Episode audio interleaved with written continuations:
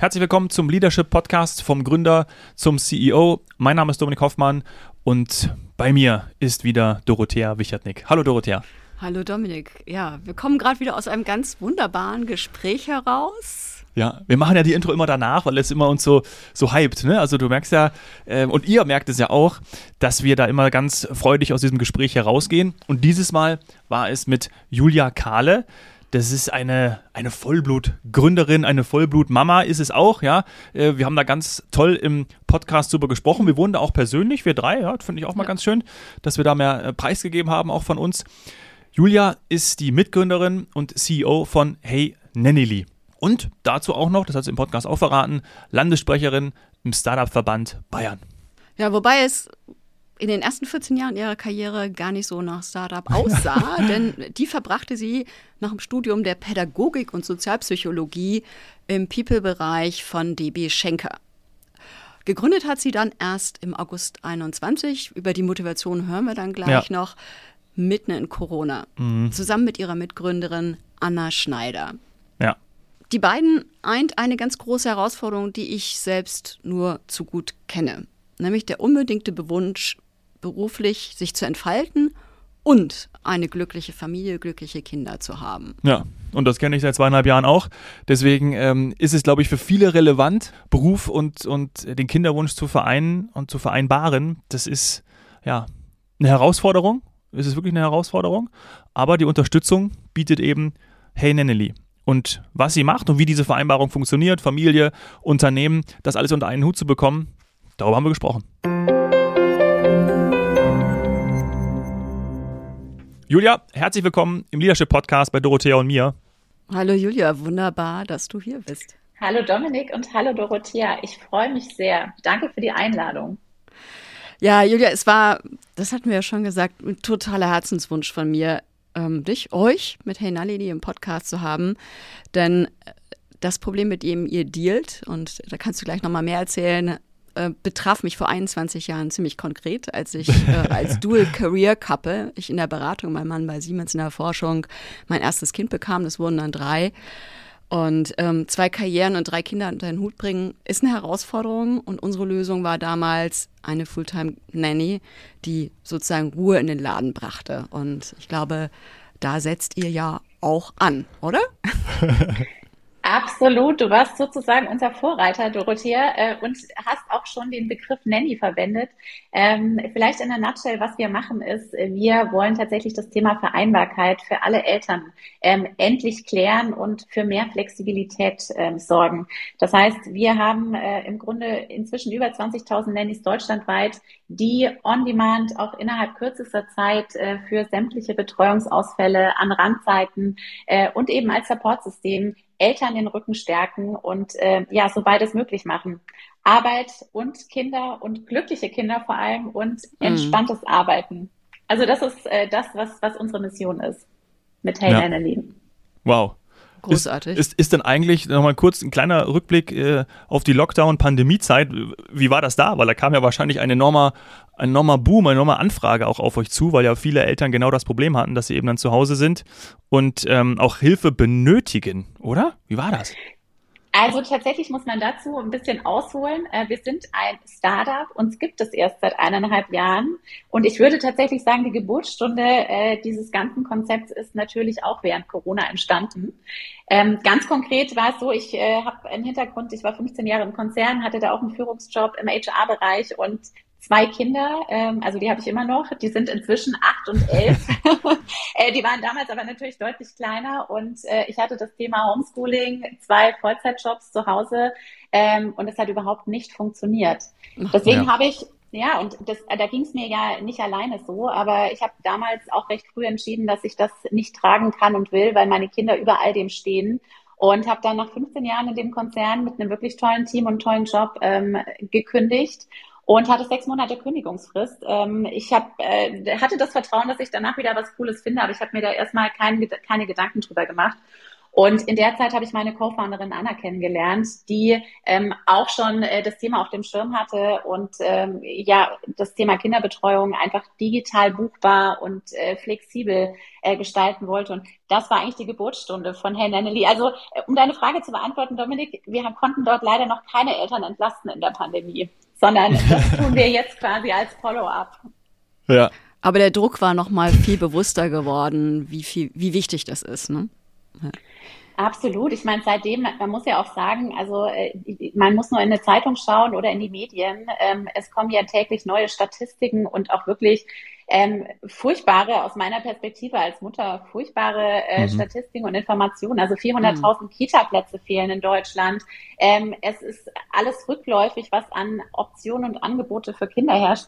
Äh, ich habe neulich gelesen, also in, in im Sachsen, glaube ich, äh, überlegt man die vier Tage Schulwoche einzuführen, weil nicht genug Lehrer da sind. Also das Thema ist wirklich so krass ähm, rückläufig und Dorothea, du hast es ja vor vielen Jahren schon getestet.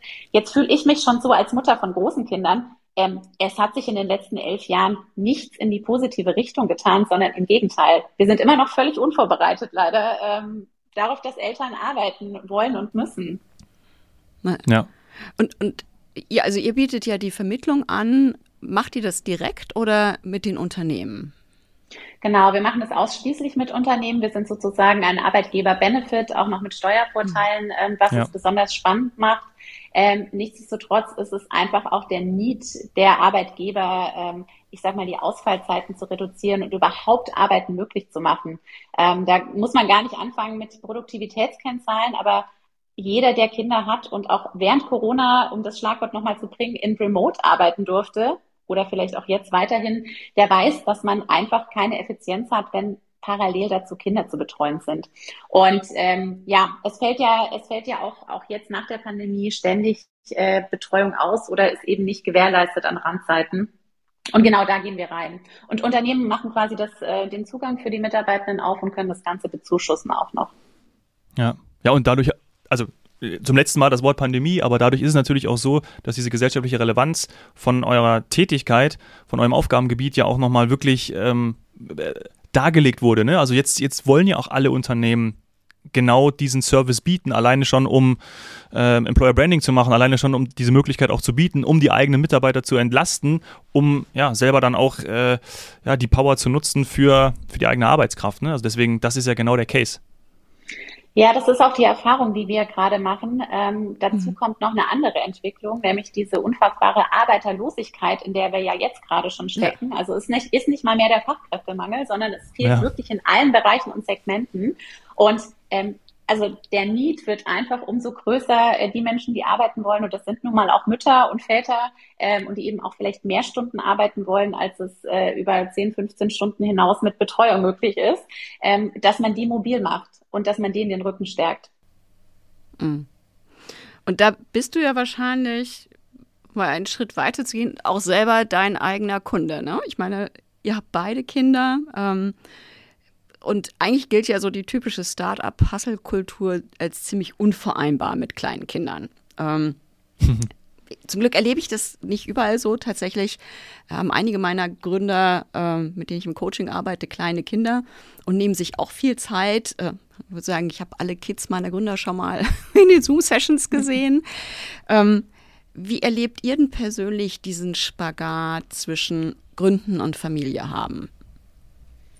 Das ist ein sehr spannender Bereich. Ähm, jetzt kann ich das ja vergleichen, wie es ist, wenn man im Konzern ist mit kleinen Kindern und wie es ist, wenn man äh, gründet mit Kindern.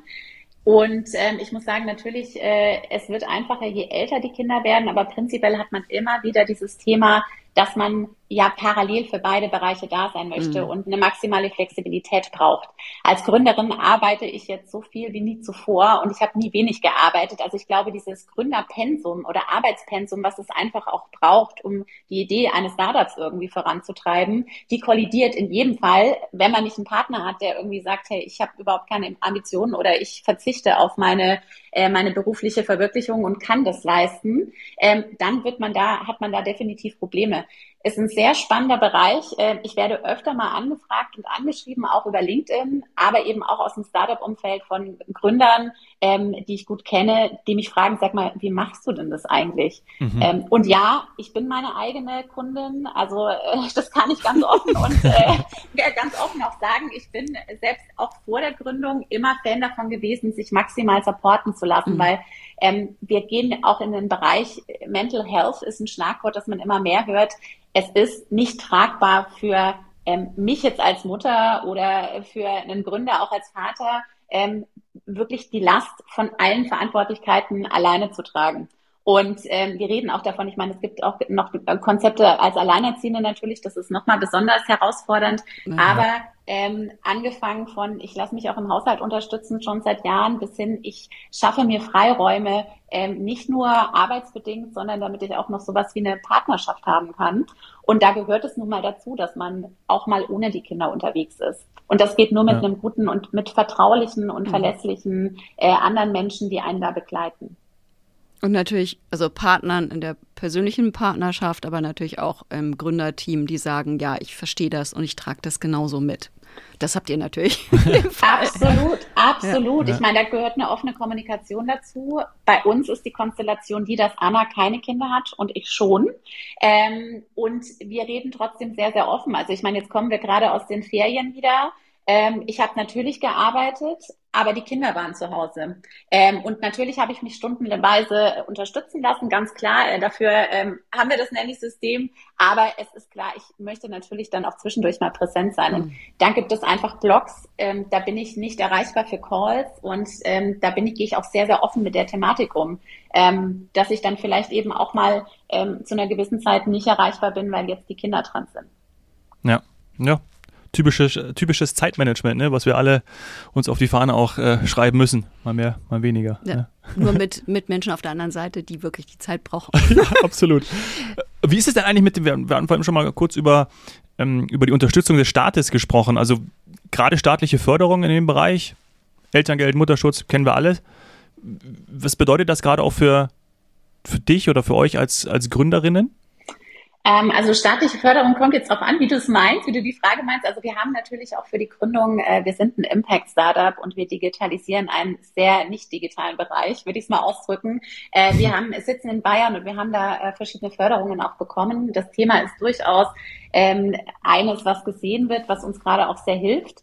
Ähm, wenn du jetzt aber die staatliche Förderung meinst im Sinne von der Nutzung unseres Benefits, ähm, mhm kann man zumindest sagen, es gibt einen Steuerfreibetrag für ähm, die Betreuung von Kindern, die man privat auch einlösen kann. Das heißt, jeder Nutzer, jeder Endkunde, Mitarbeiter, der bei uns auch über den äh, Zuschuss des Arbeitgebers hinaus ähm, Betreuung bucht, kann die mit einer Rechnung bei der eigenen Steuer einlösen. Äh, und da gibt es den Freibetrag von 4.000 Euro pro Kind pro Jahr. Also das Thema wird schon ähm, in gewisser Weise subventioniert oder unterstützt.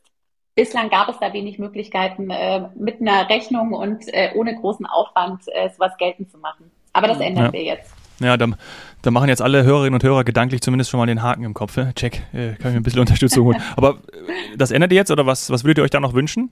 Was kommt da jetzt noch? Also ähm, äh, wünschen in Bezug auf äh, was, was vom Staat noch kommt, ja, ähm, genau. würde ich ganz klar sagen, also wir haben gegründet, weil wir Betreuungslücken schließen wollen, weil wir Flexibilitäten schaffen wollen, die bisher nicht gang und gäbe sind. Ähm, was wir nicht abbilden können, ist, wir können nicht das komplette Kindergartensystem Deutschlands mhm. ersetzen. Und ähm, aus meiner Sicht, und da äußere ich mich auch sehr, sehr offen, ist es allerhöchste Zeit, diesen Beruf des Erziehers und die ganzen Kindergartenkonzepte ähm, anzugreifen, da auch Geld reinzustecken und diese wirklich wertvolle Care-Arbeit, ich meine, das ist unsere Zukunft, ähm, Absolut, ordentlich, ja. zu ordentlich zu bezahlen, ähm, das Ganze auf ein neues Level zu heben und dann auch wieder Menschen anzuziehen, die sagen, okay, ich bin bereit, äh, ich mache das gerne aber ich bin bereit, weil ich eben auch nicht dieses äh, Risiko habe, äh, dass ich da irgendwie hafte für was, was passiert äh, in der Betreuungseinheit oder Betreuungsgruppe, die man gar nicht abbilden kann. Also es muss einen mhm. ordentlichen Betreuungsschlüssel geben, es muss mehr Ausstattung für die Kindergärten geben, da muss einfach schlichtweg mehr Fokus und mehr Geld reinfließen. Ähm, ja, also das würde ich mir definitiv wünschen. Ja, und, und das ist ein schwieriges Feld, ne? Äh, also, schwieriges boah. Feld, aber es wünschen sich ganz viele mit ja. euch. Ja. Nochmal zurück zu euch als sagen Gründerin oder Gründer mit Kindern. Ähm, Wie wird das Thema Gründer und Familie bei Investoren betrachtet? Äh, seht ihr da Skepsis? Ähm, was ist da euer Erlebnis? Also äh, offene Skepsis haben wir bisher zumindest nicht erlebt. Ähm, ich meine, natürlich gehen wir ganz offensiv mit dem Thema um, dass ich zwei Kinder habe, denn das ist ja auch Teil des Konzepts. Also ich glaube, in unserem Fall hilft es eher äh, zu sagen, okay, da ist jemand, der den ähm, Struggle versteht und der auch sicherstellt, dass das, was wir bauen, so aufgesetzt ist, dass es am Ende dem Endkunden, also den Eltern auch hilft. Äh, weil was wir nicht wollen, ist nicht, wir wollen nicht irgendwie nur ein Employer Branding Benefit sein, sondern wir wollen wirklich genutzt werden, wir wollen wirklich entlasten. Ähm, deswegen hat man, lernt man bei uns eben auch Nannies kennen, wenn keine Notfälle da sind und kann aber im Notfall vertraute Menschen ähm, zu sich quasi ordern. Ähm, und ja, also bei, bei Investoren, deswegen offene Skepsis haben wir da nie gesehen. Ähm, aber natürlich ist das schon ein Thema. Ähm, als Gründer hat man am Anfang erstmal kein großes Team, den man mhm. Themen irgendwie hindelegieren kann. Und das ist ein Fulltime-Job, also 24-7. Ähm, mhm. Das heißt, äh, Investoren geben natürlich ein bisschen Druck in die ganze Geschichte rein. Wir sind ja auch Investoren finanziert.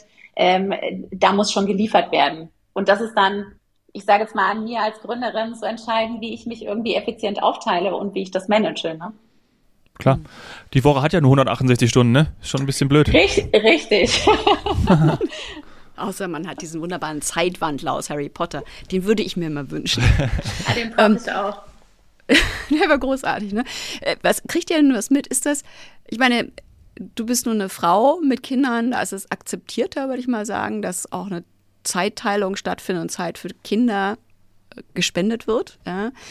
Ähm, Kriegt ihr das irgendwie mit bei Gründern, mit, bei männlichen Gründern mit Kindern, äh, wie das da betrachtet wird von Investoren? Ist das da auch eine Offenheit da oder wird da eigentlich noch mehr erwartet, dass die wirklich zu 180 Prozent da sind?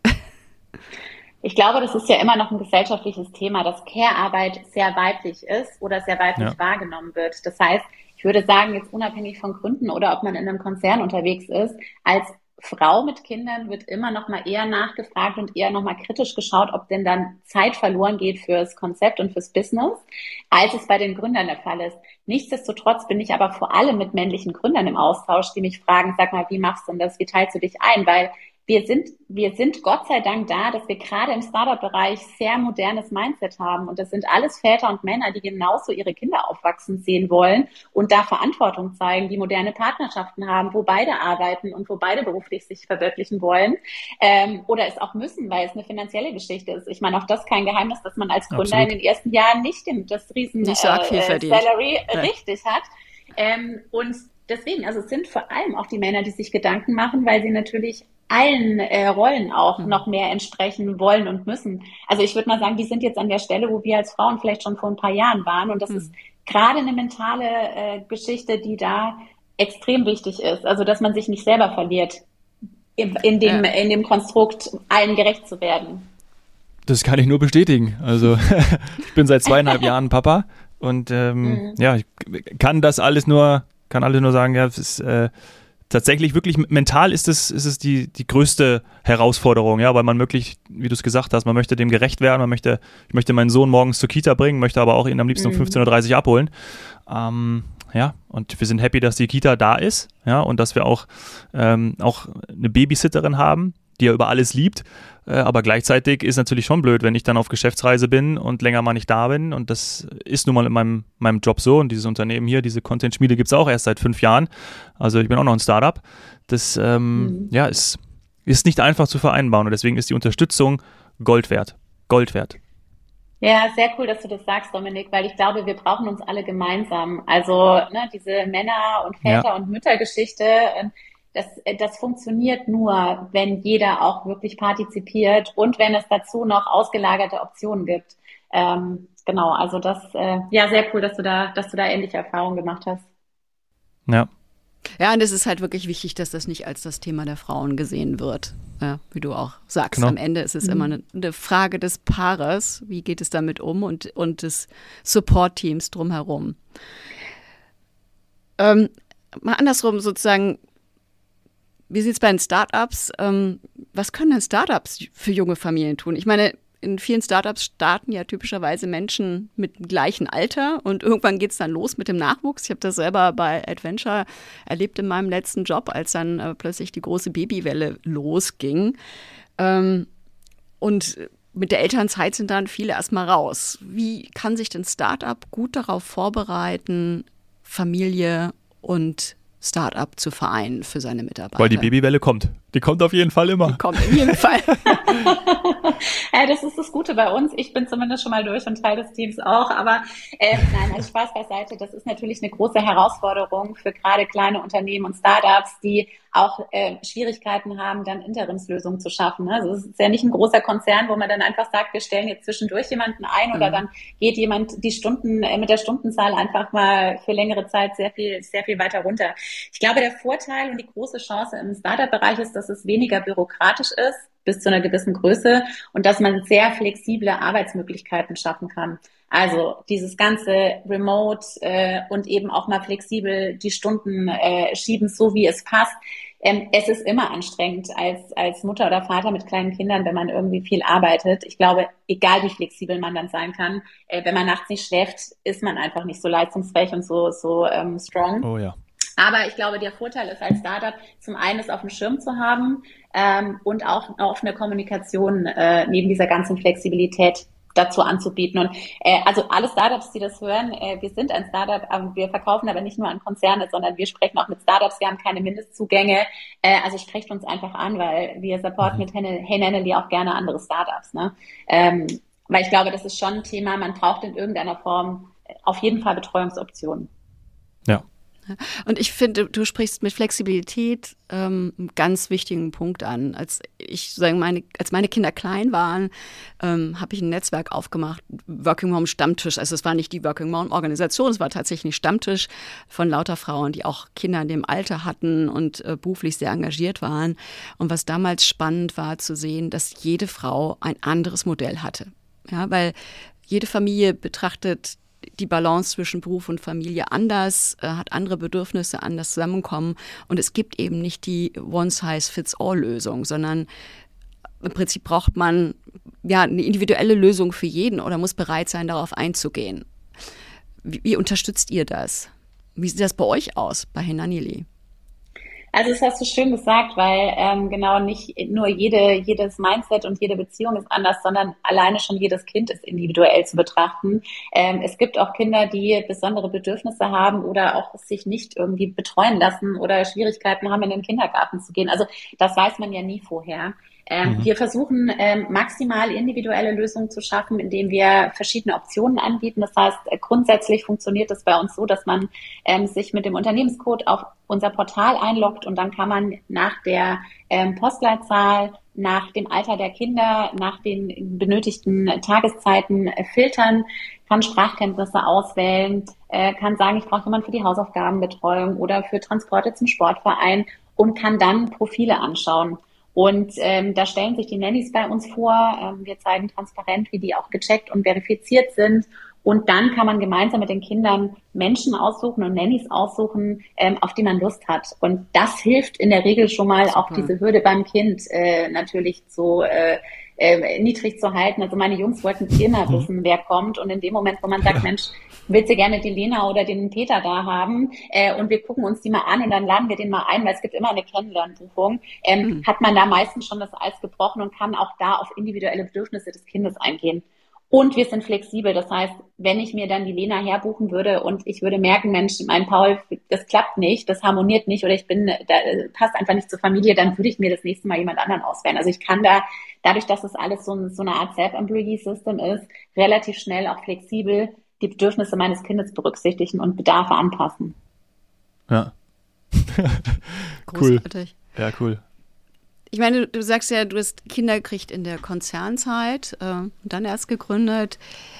Wir sind hier beim Thema Führung auch. Wie hat sich denn deine Führung mit den Kindern verändert? Welchen Impact hatte das? Also tatsächlich hat mich äh, der Fakt, dass ich Kinder zu Hause habe, sehr stark nochmal geerdet und hat mich entspannter führen lassen. Weil, also ich hatte, ich hatte ein Team da mit 15 Leuten, ähm, auch über alle Altersgruppen und Bereiche hinweg. Ähm, sehr spannend, sehr spannendes Team und ein tolles Team.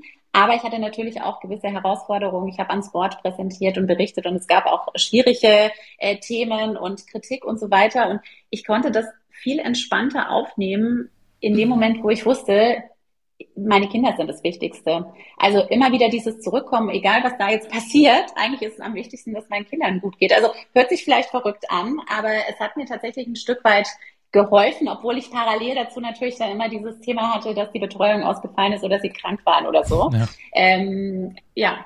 aber das hat tatsächlich ein bisschen verändert. Cool.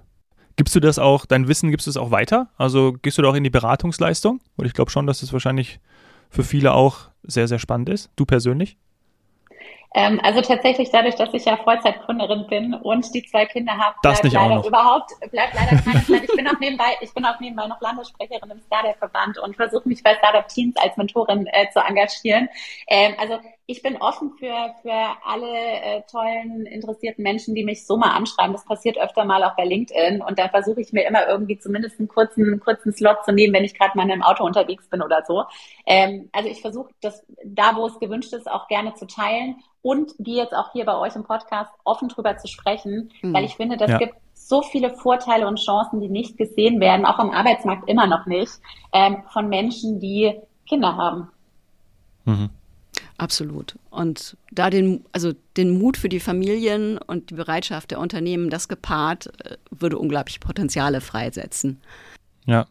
Wie war das denn, vielleicht noch einmal kurz zu euch persönlich, weil wir sind jetzt auch wieder so in diesem Beratungsaspekt, aber vielleicht, weil wir haben es gerade ja besprochen, ist glaube ich für viele Hörerinnen und Hörer auch nochmal ganz, ganz interessant, wie es bei euch wie bei euch konkret die Lösung war. Also äh, wie war das bei dir und, und deinem Mann? Der ist beruflich auch engagiert, tippe ich mal?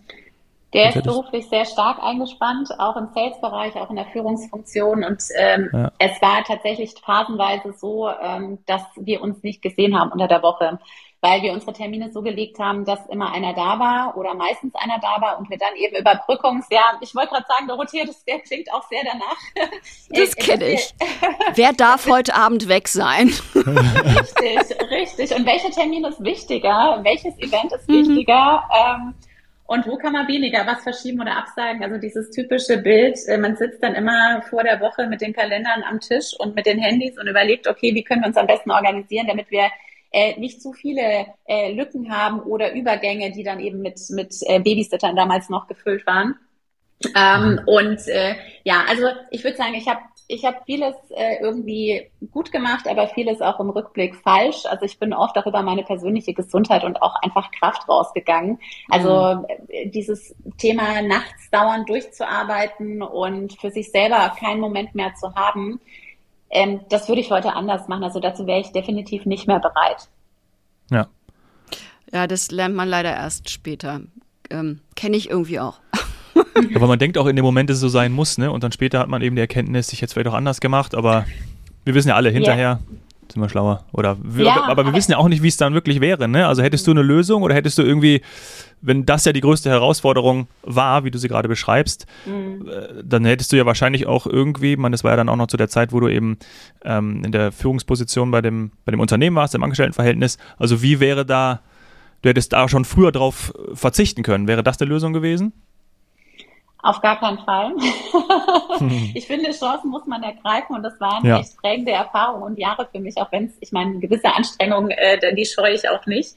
Aber ich glaube tatsächlich, also ich hatte nie ein so flexibles Supportsystem. Also äh, das Konzept, was mich noch nebenbei unterstützt hat mit Babysittern, ist auch ständig ausgefallen oder es ging nicht kurzfristig. Also es war ja. ganz oft so natürlich, dass dann auch drunter gelitten hat, dass ich eben hier parallel alles gemacht habe. Und solange die Kinder sehr, sehr klein sind, ähm, hat man oder hatte ich dann eben auch ein furchtbar schlechtes Gewissen, wenn ich dann parallel hier den ganzen Tag den Laptop offen hatte in der Küche und dann doch wieder schnell raus bin, um in den Call zu gehen und mir gesagt, jetzt müsst ihr aber leise sein, bitte jetzt und dann macht man noch mal einen Fernseher an. Also ja, es, es gibt dann, es gibt Klar. dann einfach nur so, ja. so unglückliche Lösungswege, ähm, die, die auch nicht, ja, also deswegen, ich glaube, dass wir tatsächlich einen echten Teil der Vereinbarkeit ähm, abnehmen können äh, mit einem flexiblen, geprüften und qualitativ hochwertigen externen Nanny-Support.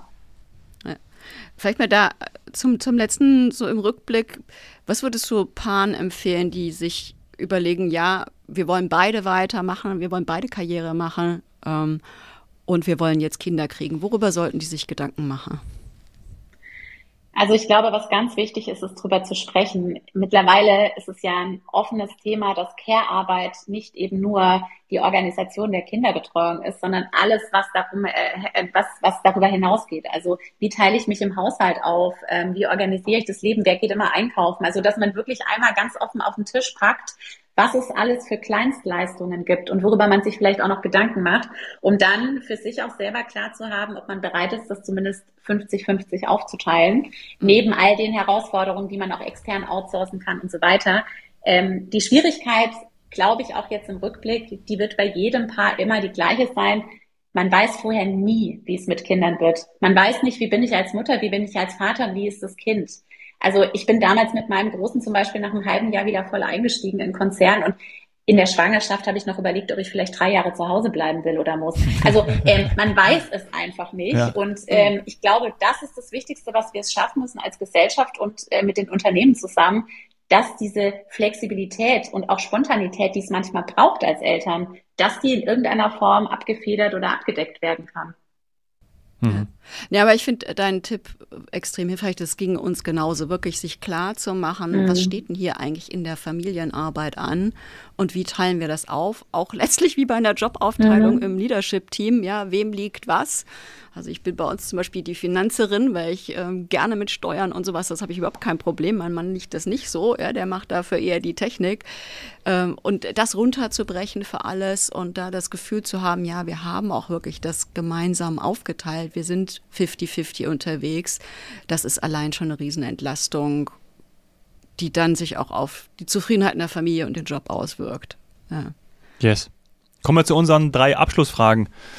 Ja, äh, liebe Julia, geht ja. natürlich um das Thema Leadership. Ja, halt dich fest. Frage Nummer eins. Was ist der schlechteste Leadership-Tipp, den du je bekommen hast? Der schlechteste Leadership-Tipp, ja. den ich je bekommen habe, das ist ja mal eine coole Frage. Ähm, ich lasse mich mal kramen. Der schlechteste Tipp ist, dass ich von jedem meiner Mitarbeiter immer genau wissen muss, was er genau macht. Also auch äh, Stundenaufteilung und Inhalte. Uh. Ja. oh ja. Das ist ein sauschlechter Leadership-Tipp hier. Mhm. Macht einen wahnsinnig. Ja. Zweite, Absolutes Micromanagement, ja. Oh, Absolutes ja. Micromanagement, ja, Wahnsinn. Ähm, zweite Frage. Ähm, wir bauen sozusagen so eine virtuelle Leadership-Bibliothek für Gründer. Welches Buch oder welchen Podcast zum Leadership empfiehlst du Gründern, wenn du nach einem Geheimtipp gefragt wirst? Also jetzt hier nicht Simon Sinek rauf und runter. Ah, das ist schwierig, weil ich tatsächlich im Bereich Leadership gar nicht so stark ähm, mich auch noch mit extern, also extern einlese. Also ich bin sehr viel auf LinkedIn unterwegs. Meine Podcasts gehen eigentlich auch mehr in eine andere Richtung. Also Leadership, Leadership-Tipp kann ich leider gerade nicht spontan aus dem Ärmel ähm, wer schütteln, aber, aber, ich könnte tatsächlich aufgreifen, weil mir das eben noch gekommen ist, äh, auch in der Führungsfunktion mit Kindern und Vereinbarkeit. Äh, es gibt ein großartiges äh, anderes Startup, Equally heißt es. Die werden mit uns äh, in Kürze auf der OMR-Bühne pitchen. Mhm. Und mhm. äh, die würde ich gerne den Hörern ans Herz legen, auch die mit äh, den Leadership-Funktionen oder Gründerfunktionen. Weil da kann man nämlich genau das, was ihr eben auch gesagt hattet, äh, seine verschiedenen ähm, Kehrtätigkeiten und Vereinbarkeitsthemen wirklich nochmal exakt listen und äh, das als Unterstützung nutzen. Großartig. Cool. Toller Tipp. Ja. Also es also, ist nicht der richtige Gefragte, aber vielleicht. Nein, doch, doch, absolut. Genau ich finde, das also, gehört ja, ich meine, genau Leadership so. ist eben muss man letztlich weiter sehen. Ja, und wer das nicht hinkriegt, ähm, das gut aufzuteilen, der wird auch an Leadership versagen. Also insofern to the point. Ja, Na, vielleicht können wir die Kolleginnen und Kollegen ja mal bald bei uns im Podcast begrüßen. Ne? Ja, also, sollten wir mal mit aufnehmen. Ja. Luisa Letzte Frage. würde ich empfehlen. Ja. Super. Wir verweisen auf dich. Letzte Frage. Was würdest du einem First-Time-Leader mitgeben? Einem First-Time-Leader ohne, ohne Erfahrung. Also ich glaube, mein Tipp ist immer, eben nicht so viele Ratschläge von außen anzunehmen, sondern mit einem gesunden Menschenverstand und mit den eigenen Erfahrungen, die man ja als Mitarbeiter in anderen Teams und Führungen äh, selber gemacht hat, ranzugehen und zuzuhören, zu schauen, was brauchen die Teammitglieder wirklich, was sind deren Themen und dann äh, da auch mal nach dem Bauch entscheiden. Wunderbar. Cool. Klasse, Julia. Vielen, vielen Dank für deine Zeit. War wirklich ähm, faszinierend, also wirklich toll. Ja, vor allem, weil es so ein wirklich gesellschaftlich relevantes Thema ist. Ja, also mh, kann jetzt, ich konnte persönlich viel Bezug nehmen. Das habt ihr ja gemerkt. Ich konnte viel nachvollziehen. ich kenne das. Ja, vielen, vielen Dank, dass du dabei warst. Vielen Dank für dieses wunderbare Gespräch. Ja. Hat Spaß gemacht. Dankeschön. Tschüss. Ciao. Bis dann. Ciao.